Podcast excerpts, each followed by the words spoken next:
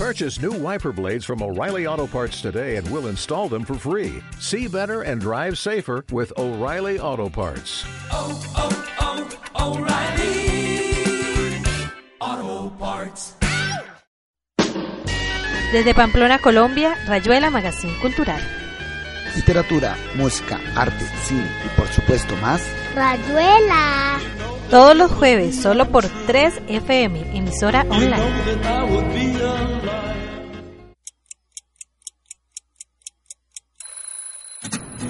Para Rayuela Magazine Cultural, hoy con Manuel Iván Urbina, escritor pamplonés, que vive en Cúcuta y además él es director eh, del Nodo Oriente del programa Relata y director de Relata Cúcuta. Está de visita hoy en Pamplona. Y bueno, queremos com- pues, preguntarle primero cómo es ese panorama regional de las letras eh, femeninas y masculinas, hacer esa diferenciación. Buenas noches eh, a todos los radioescuchas. Pues mm, el, el panorama de la literatura norteamericana eh, pues es interesante, pero está casi todo por hacer. Eh, hay, hay esfuerzos significativos, hay trabajos que afortunadamente en Relata, en el programa Relata, tenemos nosotros la, la fortuna de, conocerlos, de disfrutarlos, de, de vivir los procesos con las personas que van escribiendo, que van produciendo en este momento. Creo que eh, como en todas las regiones, muchos de los escritores eh, se van y entonces no se, no se ve como un ambiente eh, fuerte. También que el, el apoyo a los creadores como tal en, las zonas, en, las regiones, es escaso. Entonces, eh, también falta publicación, también falta eh, que las editoriales no solo tengan personas que eh, vendan los libros, sino que como en Bogotá que haya editores, en Cúcuta y en Pamplona, en Ocaña, no hay editores de ninguna de las editoriales eh, comerciales, digamos, ni de las culturales. Bueno, pero no me responde acerca de estos panorama femenino y masculino porque me preocupa eh, el hecho de que no se reconocen muchas escritoras norte santandereanas, o sí. eh, el, el, la- la- la- el respeto por la, por la escritura y por la diferencia de la escritura y del género, eh, a veces eh, no sé si sea importante, pero es la diferenciación, el respeto sí, la diferenciación como tal. Eh, yo creo que las escritoras y los escritores están en un plano de igualdad. Me parece que cuando veo un texto de una mujer o de un hombre, eh, lo disfruto, eh, aunque a veces las sensibilidades no, no tienen mucho que ver con el género, tengo esa sensación. Bueno, ahora hablemos de Manuel Iván Urbina como escritor y bueno, me gustaría eh, que nos hablara del último libro publicado que se, se hizo el lanzamiento en la Feria del Libro de Bogotá. En- con la editorial panamericana se publicó el libro Voces bajo la lluvia, que inicialmente eh, se llamaba Voces en Tucunaré. Es un libro dirigido a los niños y a los jóvenes, como casi todos los, textos eh, narrativos que yo he publicado. Y eh, está basado en, en un hecho muy triste para, para la ciudad de Cúcuta y creo que para todo el país, eh, que en las temporadas de invierno se pierden mm, las ilusiones de mucha gente y se pierden las vidas de muchas personas en estos deslaves y derrumbes y demás problemas. Entonces allá está un barrio que se llama Tucunaré, inicialmente se llamaba Voces en Tucunaré y los editores lo propusieron, no lo cambiaron, sino propusieron cambiarlo por Voces bajo la lluvia, que era un nombre más universal. Y es una historia sobre, sobre algo que compartimos todos los seres humanos, y es que a pesar de las evidencias, de las dificultades, de que veamos que las puertas están cerrando, nosotros siempre mantenemos una, una ilusión. Ah, Las, las personas de los, del barrio Tucunaré, por ejemplo, a pesar de que ven que se ha caído la casa al lado y que su solar ya, ya tiene la pared averiada, confían en que no, no se va a ir su casa y siguen viviendo allí, además porque no tienen otro lugar, pero siguen amparados en esa esperanza, a veces eh, vacía, que, que los mantiene ahí, aún en medio del peligro. Entonces, eso, eso quería yo reflejar. Y además contarlo de una diferente manera. No contarlo ni en primera ni en tercera persona, sino en segunda. Como hay algunos libros, pero que no es común eh, esa forma de contar. Bueno, eh, me gustaría que hablara del programa Relata. ¿Qué tan importante ha sido Relata a través del tiempo para incentivar la escritura eh, a nivel nacional? Pues la, Red Nacional de Escritura Creativa Relata, antes Renata, eh, mm, ha dado mucha posibilidad a los escritores de las regiones. Eh, es un espacio donde, como puedes haber eh, disfrutado también, Joana, y yo, yo he disfrutado, uno puede tener acceso a, a, buenos escritores de otras regiones, puede, se motiva uno en ese mismo ambiente, en ese mismo compartir e interactuar con, con escritores de todo el país, se motiva uno y se, se plantea retos y establece conexiones y, y posibilidades de, de, afianzarse como, como creador y, y como persona.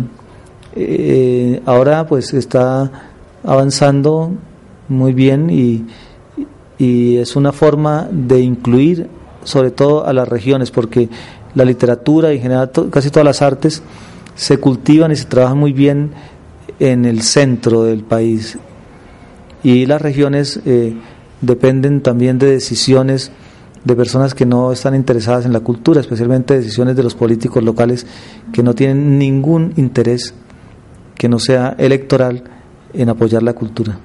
Bueno, y hablando de estos talleres regionales, ¿cómo ven los procesos que se están dando en Bucaramanga, en Barranca, en Cúcuta y en Pamplona?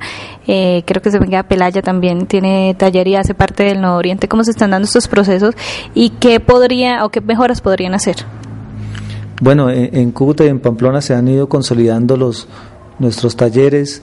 Eh, eh, ya como que relata, pues eh, es un es un referente para muchas personas en, en el ámbito cultural de, estas ciudades. Hay otros talleres que funcionan más bien desde instituciones educativas, que son más bien con niños, que eh, por ejemplo el de Pelaya, que es nuevo, el, eh, por ejemplo el de Barranca Bermeja, que es también en la normal. Y, y bueno, también hay otros talleres que son muy interesantes, me gusta mucho el de la UIS porque, bueno, no solamente por lo que comentábamos hace un momento de, de que los, los directores eh, tienen muy buen nivel, han sido eh, premiados en certámenes nacionales, sino porque eh, la UIS es un, es un ejemplo de, un buen manejo cultural en una, en una universidad, ejemplo que deberíamos seguir en, en, el norte de Santander también. Bueno, hay algo que me causa curiosidad y es que eh, hay más talleres de cuento y poesía. ¿Usted por qué cree que se da esto? Más de cuento que de poesía. Sí. Más de cuento que de poesía porque inicialmente fue eh, fueron eh, narradores, fueron cuentistas y novelistas los que eh, fundaron la Red Nacional de Escritura Creativa Renata en esa época y em, no valoraban, no estimulaban eh, los, los trabajos de los poetas. De hecho, no había poetas en Renata cuando yo entré. Y, y, mi taller tampoco era de poesía, sino de, narrativa. Curiosamente, aunque eh, lo que más escribo es poesía. Eh, hay una cierta predisposición hacia la, poesía que, que, puede tener su fundamento, y es que en, el, caso del cuento es muy fácil producir, eh, corregir y orientar un taller de cuento, pero eh, el, el, de, el, de, poesía no, porque es un arte donde la libertad expresiva y la libertad de formas es notoria, entonces eh, digamos que hay, hay, mayor carga de subjetividad ahí, ¿no?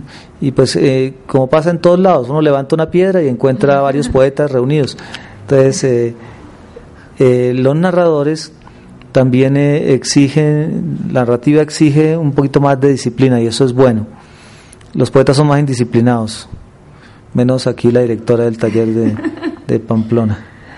Bueno, y un saludo y un consejo más. Cada vez que, que viene a visitarnos a Pamplona, le pido un consejo para los integrantes del taller eh, acerca de la escritura y de esa, precisamente de esa disciplina. Entonces, un saludo y un consejo para los integrantes de Rayuela. Bueno, para los integrantes de Rayuela y para mi querida tierra natal. Eh, un saludo y bueno, eh, varias veces hemos amenazado que, vamos a hacer aquí un recital de poetas pamploneses y, presentar algún libro mío. Me gustaría hacerlo y pues eh, lo, que, lo que yo espero y lo que eh, nos mueve en Relata es que se contagie, que se siga contagiando, y que siga impulsando en, en nuestras ciudades, en nuestras regiones, un nivel de alta calidad en, en, lo artístico y especialmente en el arte literario.